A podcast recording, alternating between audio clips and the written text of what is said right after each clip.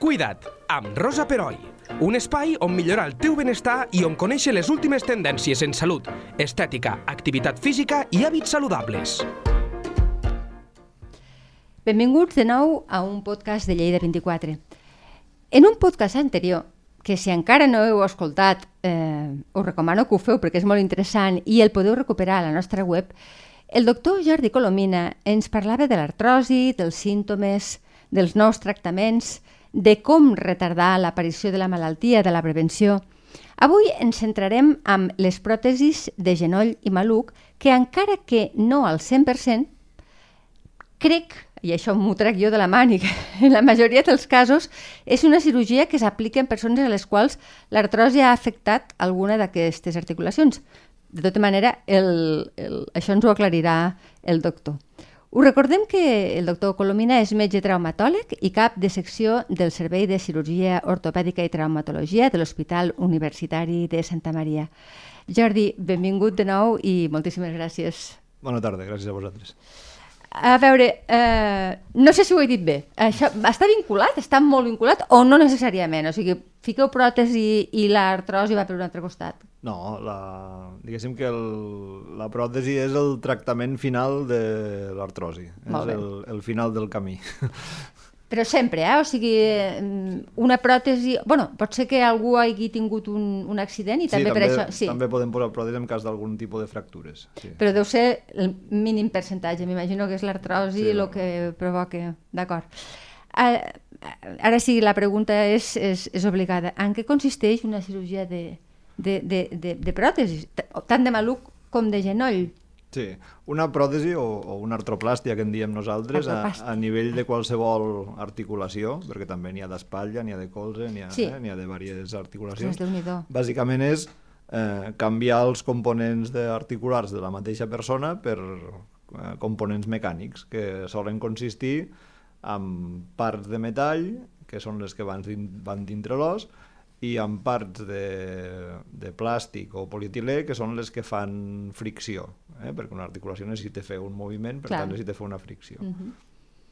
I bàsicament és això, recanviar el, el nostre propi teixit ossi cartilaginós per components protèsics, metàl·lics o plàstics. Molt bé. Uh, aquest tipus de cirurgia, com totes les cirurgies, m'imagino que al llarg del temps tu ets molt jove però segurament amb 40 anys de, de, de medicina eh, el tipus de, ara estic parlant d'intervenció quirúrgica, deu ser, haurà millorat molt, deu ser... Explica'm una mica... Sí. Anima'ns una mica si ens hem d'operar sí, sí. com va no, això. A veure, a, a nivell de la cirurgia protèsica eh, hi ha hagut dos, dos camps de desenvolupament molt, molt grans. Eh? Primer hi ha hagut el camp, òbviament, de, dels materials i els implants, Exacte, eh? cada sí. cop millors eh, dissenys d'implants, implants que s'assemblen més a una articulació nativa. Eh? Si, si mirem les pròtesis del principi, quasi, quasi eren un pal amb una bola al Mare final i, i poca, Robocop. Sí, i poca cosa més. Ara, ara tenen formes molt anatòmiques i mm -hmm. tot això. I després els materials. Eh? Avui en dia existeixen materials de titani que s'integren a l'os, en el cas del maluc, eh, polietilens, que és la part que fa fricció, tractats d'una manera que es desgastin menys, o sigui, el tema del material ha millorat molt. Uh -huh. I mhm. després l'altre és el que envolta la cirurgia, eh, que Exacte, és, la, és sí. la preparació a la cirurgia. Eh? Una cirurgia de pròtesi eh, fa molts anys, quan jo encara no treballava, eren 10 o 15 dies d'ingrés a l'hospital, quan jo vaig començar la meva formació com a traumatòleg, era una setmana d'ingrés a l'hospital i moltes vegades una transfusió de sang o sí, alguna... Sí, tinc, tinc entès que es produïa molta gran. hemorràgia, no? Vull dir, sí. I avui en dia, i a molts centres, eh, en el cas de l'Hospital Santa Maria, que és on jo treballo des de fa 10 anys, hi ha programes de recuperació millorada i preparació als pacients, amb què si aconseguim que els pacients doncs, vinguin a la cirurgia doncs, ben preparats per, eh, a nivell analític i tot, i amb una tècnica més acurada, doncs ara tenim estades hospitalàries d'entre 3 i 4 dies. Molt bé. Eh? O sigui que ha anat, ha anat millorant el sistema de cirurgia i de recuperació. Eh, Després de les complicacions ja en parlarem. Sí, sí, clar. Però perquè tampoc vull, vull pensar que és una cirurgia fàcil i que vull fer pensar que és una cirurgia fàcil. Segur que no, que... segur que no, perquè és, és ficar sí, sí.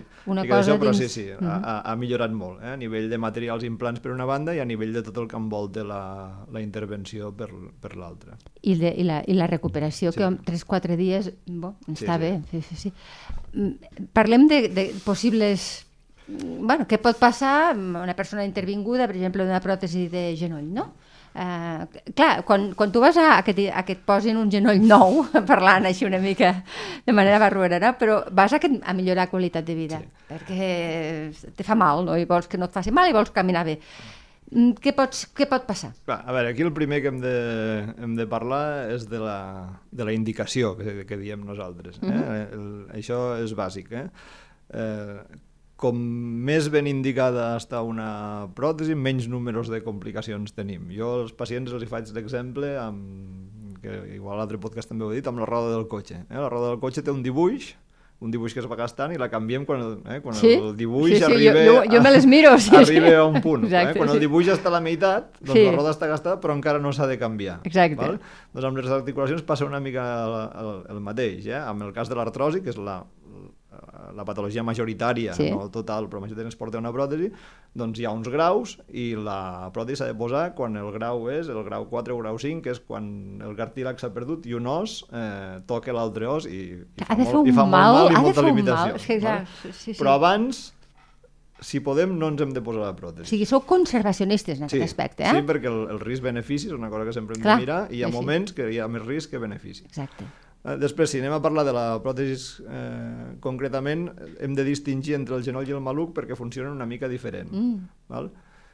El maluc, la pròtesi de maluc funciona molt bé. Eh? Hi ha un risc de complicacions d'un 1-2% d'infeccions, com, com tota complicació quirúrgica, però després, a nivell funcional, les pròtesis de maluc funcionen realment molt bé, perquè és una articulació que està molt, molt, molt, molt ben, ben dissenyada, molt ben aconseguida, eh?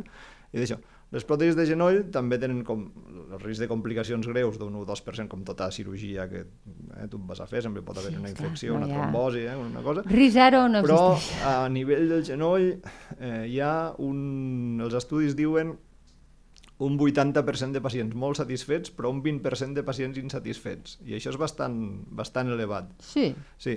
I això, això vol dir insatisfet? Insatisfet vol dir que la pròtesi de genoll no els hi deixa fer el que ells eh, voldrien, ah. esperaven ah. o pensaven, o que la cirurgia no és el que ells pensaven. I això passa per dues coses. Perquè a nivell del genoll, eh, primer el disseny del genoll és més complicat que el del, el del maluc. Eh, L'articulació del genoll és totalment diferent i, eh, i té altres moviments.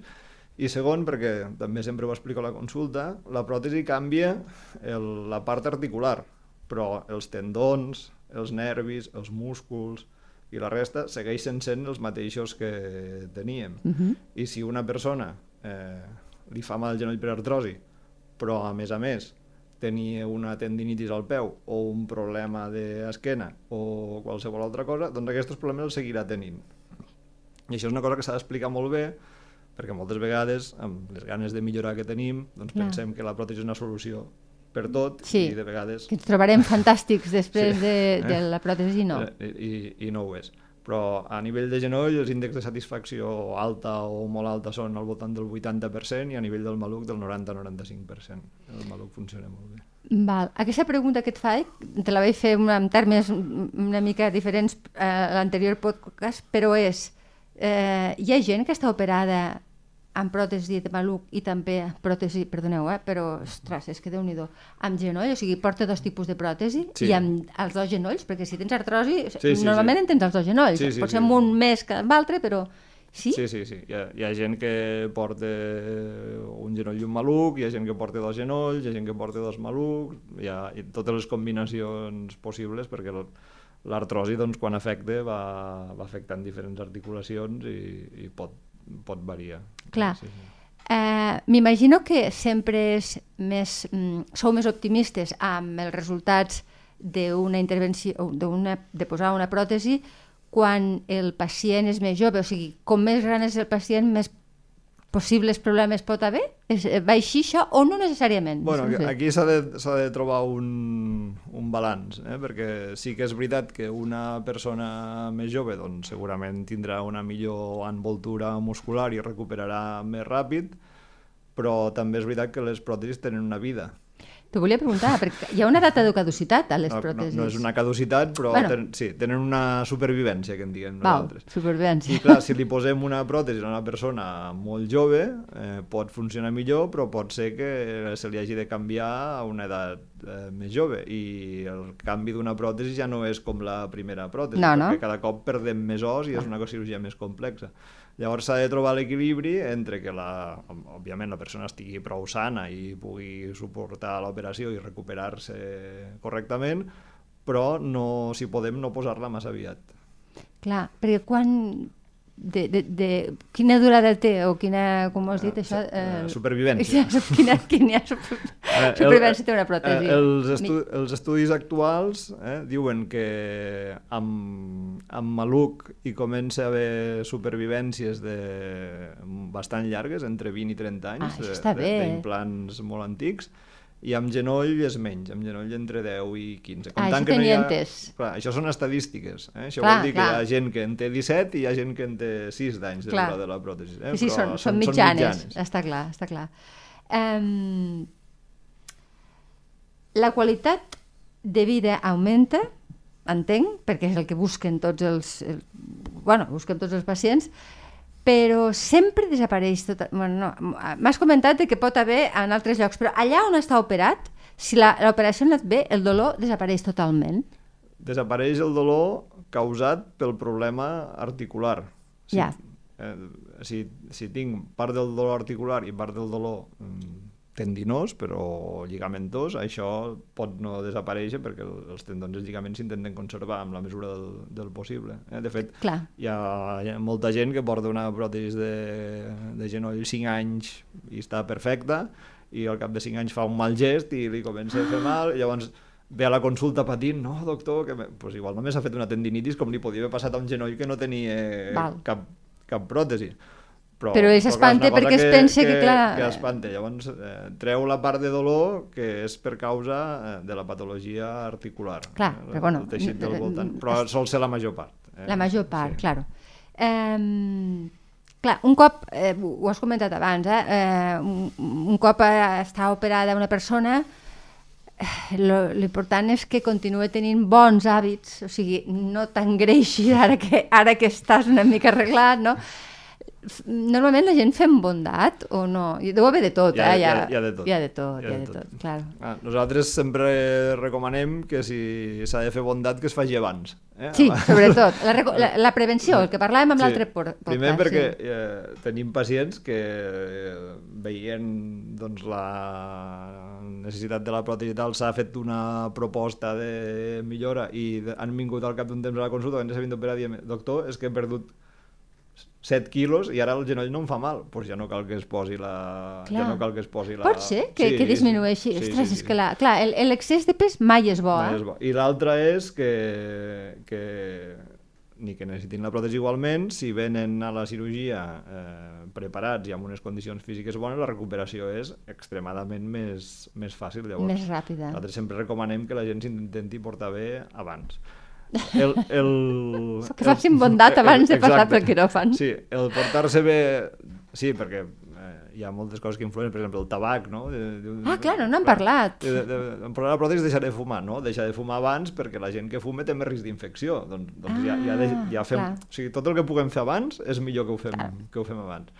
I després, un cop ja, la, ja portem la pròtesi, doncs eh, ens hem de portar bé a nivell, òbviament, de controlar el pes i això, i després hem de fer activitat física, però mm, hi ha activitats físiques que per la pròtesi són millors i n'hi ha d'altres que són pitjors. Eh? I com més impacte allò, pegar pitjor. cop de peu, això no. Sí, exacte. Eh, podem anar a caminar, podem caminar amb una cinta, podem fer bicicleta, podem fer elíptica, podem nedar, però, per exemple, córrer i esports de salt doncs, no estan recomanats. I gairebé és de sentit comú, una mica, sí, no? Sí, però, però, bueno, hi ha gent que tota la vida ha fet, clar, clar, clar, ha fet un esport cert, i, ella, tota raó. Ja sempre, sí, sí, i, sí. i no és que no es pugui fer, però si la, la pròtesi permet fer-ho. Però una, també pateix una, més, Una pròtesi que hagués durat mm, pues, 20 igual durarà 15. Llavors això Clar. s'ha s'ha de- d'explicar. Eh? Molt bé. Um, una altra cosa que et volia comentar. Hi ha algunes malalties de base, per exemple, estic parlant, ara estic pe- estic pensant en, mal- en malalts de diabetis. Mm. Aquí hi ha un problema, no? O sigui, aquí s'ha de valorar molts perquè pot haver complicacions. Sí, la, la diabetes, per dir-ho de forma planera, eh, a, a les bacteris els hi agrada el sucre? Sí, i tant. les bacteris, Sí, eh, sí, sí. i augmenta el risc d'infecció, per una banda. Val. Eh? I després l'altra cosa que fa la diabetes és que eh, fa que la sang arribi pitjor als teixits, eh? i això tam, a nivell d'infecció i a nivell de dolor també es té, té un efecte, perquè si la sang arriba pitjor els teixits pateixen més i tenen Clar. més dolor. Llavors, el, en pacients diabètics doncs, s'ha de, valorar, s'ha de valorar bé. Normalment, si tenen un bon control, o sigui, si jo sóc diabètic però estic controlat, amb, Sí. normalment no hi ha, No és- no és hi un ha massa obstacle. problema. El problema són un diabètic mal controlat. Ah. Que aquí sí que ten, podem tenir problemes i aquí entra la part aquesta de la preparació prèvia que, Clar. que dèiem abans. Avaluar l'estat general del pacient, perquè quines altres patologies que tenim i que podem tenir eh, molta gent contraindiquen ficar-se una pròtesi. Ah. A veure, avui en dia, eh, com que... Ja, ja no parlo de càncers, eh? No, no, no, aquestes, ja, això és evident que no. Sí, com que cada cop eh, volem més qualitat de vida, moltes contraindicacions són relatives, eh? Mm. que, perquè avui en dia també la medicina ha avançat molt i moltes coses són, doncs, parlem amb el pacient i mira, passa això, tens més risc, tens menys risc. De fet, alguns estudis americans intenten doncs, que si jo vaig posant factors de risc dir al pacient quan risc té, bueno, això ja, ja són altres coses. Però bàsicament, eh, obesitat, tabac, alcohol, diabetes i després eh, altres malalties eh, com per exemple deterioraments cognitius Ah, ja. a, a diferents nivells, Alzheimer, Parkinson eh, sí que es pot però s'ha de valorar s'ha de valorar molt bé eh? no per l'implant mateix sinó perquè el, és una afectació pel cos molt gran i la recuperació és, és dificultosa Clar, és possible. Clar, mm, el, clar, és un cos que ja té Sí, una clar, clar. malaltia que ja és dura. Sí, llavors... i, I, òbviament, patologia cardíaca... També? I, I la hipertensió, per exemple, que ara... La hipertensió, si és només hipertensió i està controlada amb un fàrmac, en principi no... Bueno, és un factor més, però no, no hi ha problema. Si després ja hi ha patologia del cor, estens, eh, ja hi ha hagut events cardíacs i Clar. això, això ja és una altra cosa. I després l'altra cosa que eh, molta gent no té en compte, que molta gent té patologies a nivell lleu però en té moltes. O sigui, Clar. jo puc ser hipertens amb una pastilla, diabètic amb una pastilla, fumador, i clar, jo estic bé de tot, home, estic bé de tot. Però, però, perquè, però Estic- estàs, estàs apedaçat. Estic bé de tot, però clar, llavors aquí hi ha com un, com un factor de, de conjunció de, Clar. de, que sí que pot ser, de que sí que pot ser perillós. Però eh, com tota cirurgia, doncs, si ens ho prenem seriosament i anem preparats i fem, intentem fer-ho bé per part Bé. del pacient i per part del sistema, doncs... I per la teva experiència, tu ja portes jove, però portes ja anys, ja, eh, entenc que fent aquest tipus d'intervencions. Quin és el pacient més jove que has, que has operat? Bueno, potser et poso ara en un problema perquè no, no tens a ningú Eh, cap, però sí, no, no. aproximadament. Tenim un parell de pacients d'uns 40 i escaig.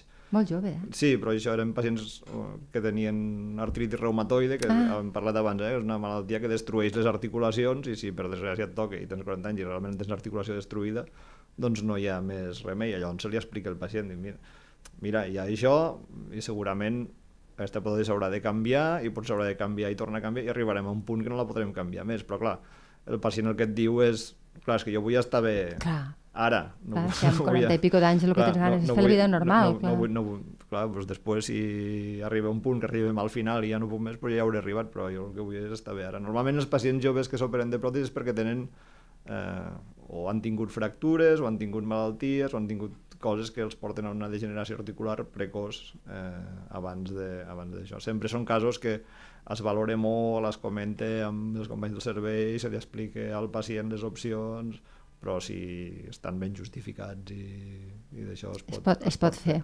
Ja per acabar, eh, ara es parla molt dels robots que, que operen. No sé si en el vostre camp sí. això... Sí? Sí, ah, sí. D'acord, sí. d'acord. Eh... Explica'm, a, al Santa Maria ho feu, això? Sí. El Da Vinci, fet... famós? No. Ah.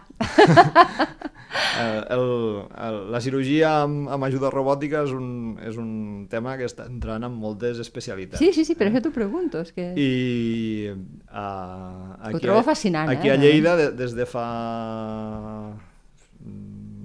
sí, des de novembre, desembre de, del 22, eh, hi ha dos robots per cirurgia de pròtesis de genoll, un a l'Arnau i un al Santa Maria, ah, perquè mira. les, les pròtesis de genoll són, ciru...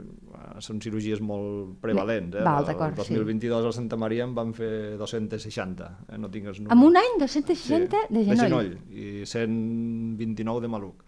Pues és gairebé la, el doble, eh? Sí, però el genoll és més prevalent que el maluc. Eh? I, I a l'Arnau també se'n fan moltes, vull dir que...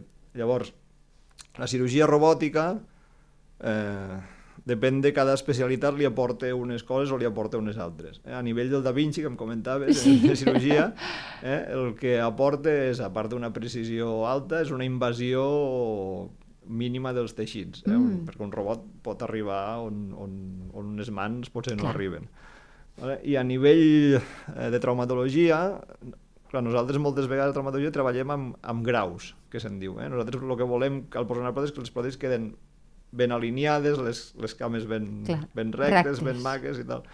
I el que ens dona el robot no és que el robot mm, operi ell, perquè No, no, el robot et, et col·loca evident. una, una guia per on tu has de fer el tall per on has posat la pròtesi, que de fet és el mateix que faries amb, amb la Amb guia mans, convencional, sí. però el robot et permet saber eh, quants graus exactament d'alineació té la cama en cada moment, si està un grau girada cap aquí, un grau girada Ah. cap allà, Increïble. si està un grau moguda cap a un lloc, un grau moguda cap a un altre, i això doncs, et permet buscar eh, alineacions molt bones i potser eh, res, resultats que abans doncs, tu ho feies per experiència pròpia i doncs, acceptaves com a bons, doncs ara sí. ja el robot et diu uns graus concrets i ara potser vas a buscar encara una millora. Clar, eh? clar.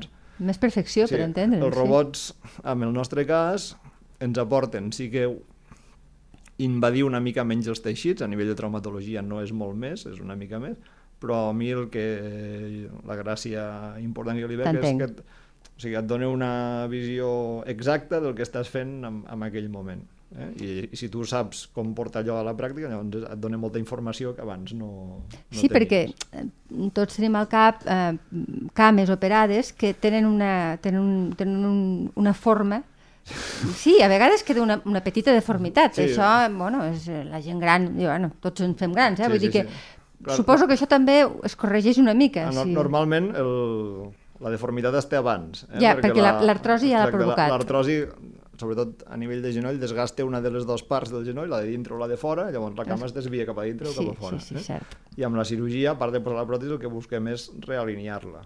Eh? D'acord. Que passa que doncs, abans, eh, amb, la, amb la instrumentació convencional, que segueix sent perfectament vàlida i funciona perfectament i, i és el col estàndard actualment, eh? el col estàndard ara mateix, el col estàndard vol dir el millor que hi ha, no és el robot, el robot ara és una cosa que s'està... Ah, s'està introduint, però tu, per introduint. exemple, què operes més? Amb... Està, com dius, colestàndard? No, no. Perdona, Per- no t'he entès, potser. No, no. El, hi ha la manera convencional de fer-ho i el, La de tota la vida la que- tota la sí. vida, que segueix sent la manera estàndard, o és la manera bona de fer-ho, i després la cirurgia robòtica, que és el que ara s'està començant a implementar. No només, no només a, Lleida, bueno, a Lleida hi ha, hi ha, molts, hi ha molts altres sí, llocs. Sí, eh? sí, això tinc entès. Sí.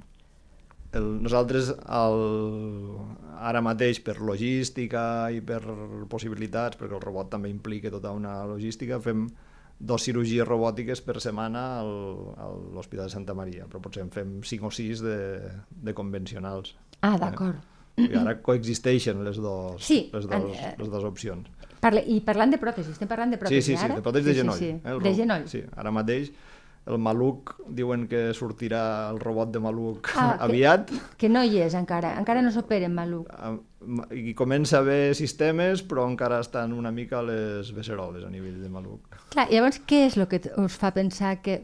O, o no ho decidiu, no ho sé, eh? jo pregunto des de la més pura de les ignoràncies, però qui, qui diu que, o com ho decidiu, l'operarem amb, amb, amb robot o l'operarem de manera convencional? Com, no, com va eh, això? El, el primer pas és que els, eh, els robots avui en dia necessiten eh, que el, el cirurgià que els fa servir tingui una acreditació per sí, cert, operar un cert. robot. Eh, que això... Form, és, sí. Han d'anar molt formats. Exacte. En, el, el nostre centre l'Hospital de Santa Maria eh, l'acreditació la té el, el doctor Garrido i jo mateix. Ah, tu sí. també?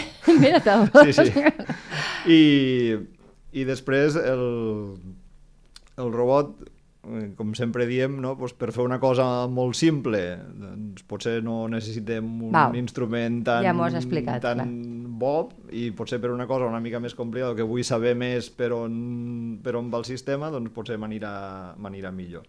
Llavors... Clar, perquè dins les pròtesis de genoll deu haver mm, sí, sí. dificultats, eh, sí, sí, clar, clar, dificultats clar, variables. No eh? Llavors, si és un cas eh, potser molt senzill o molt d'això, doncs potser no el necessitaríem, tot i que ara, com que estem fent la introducció, doncs a vegades el, el podem utilitzar i on sí que aporta un valor és en casos amb més desviacions i més... I més Està molt bé.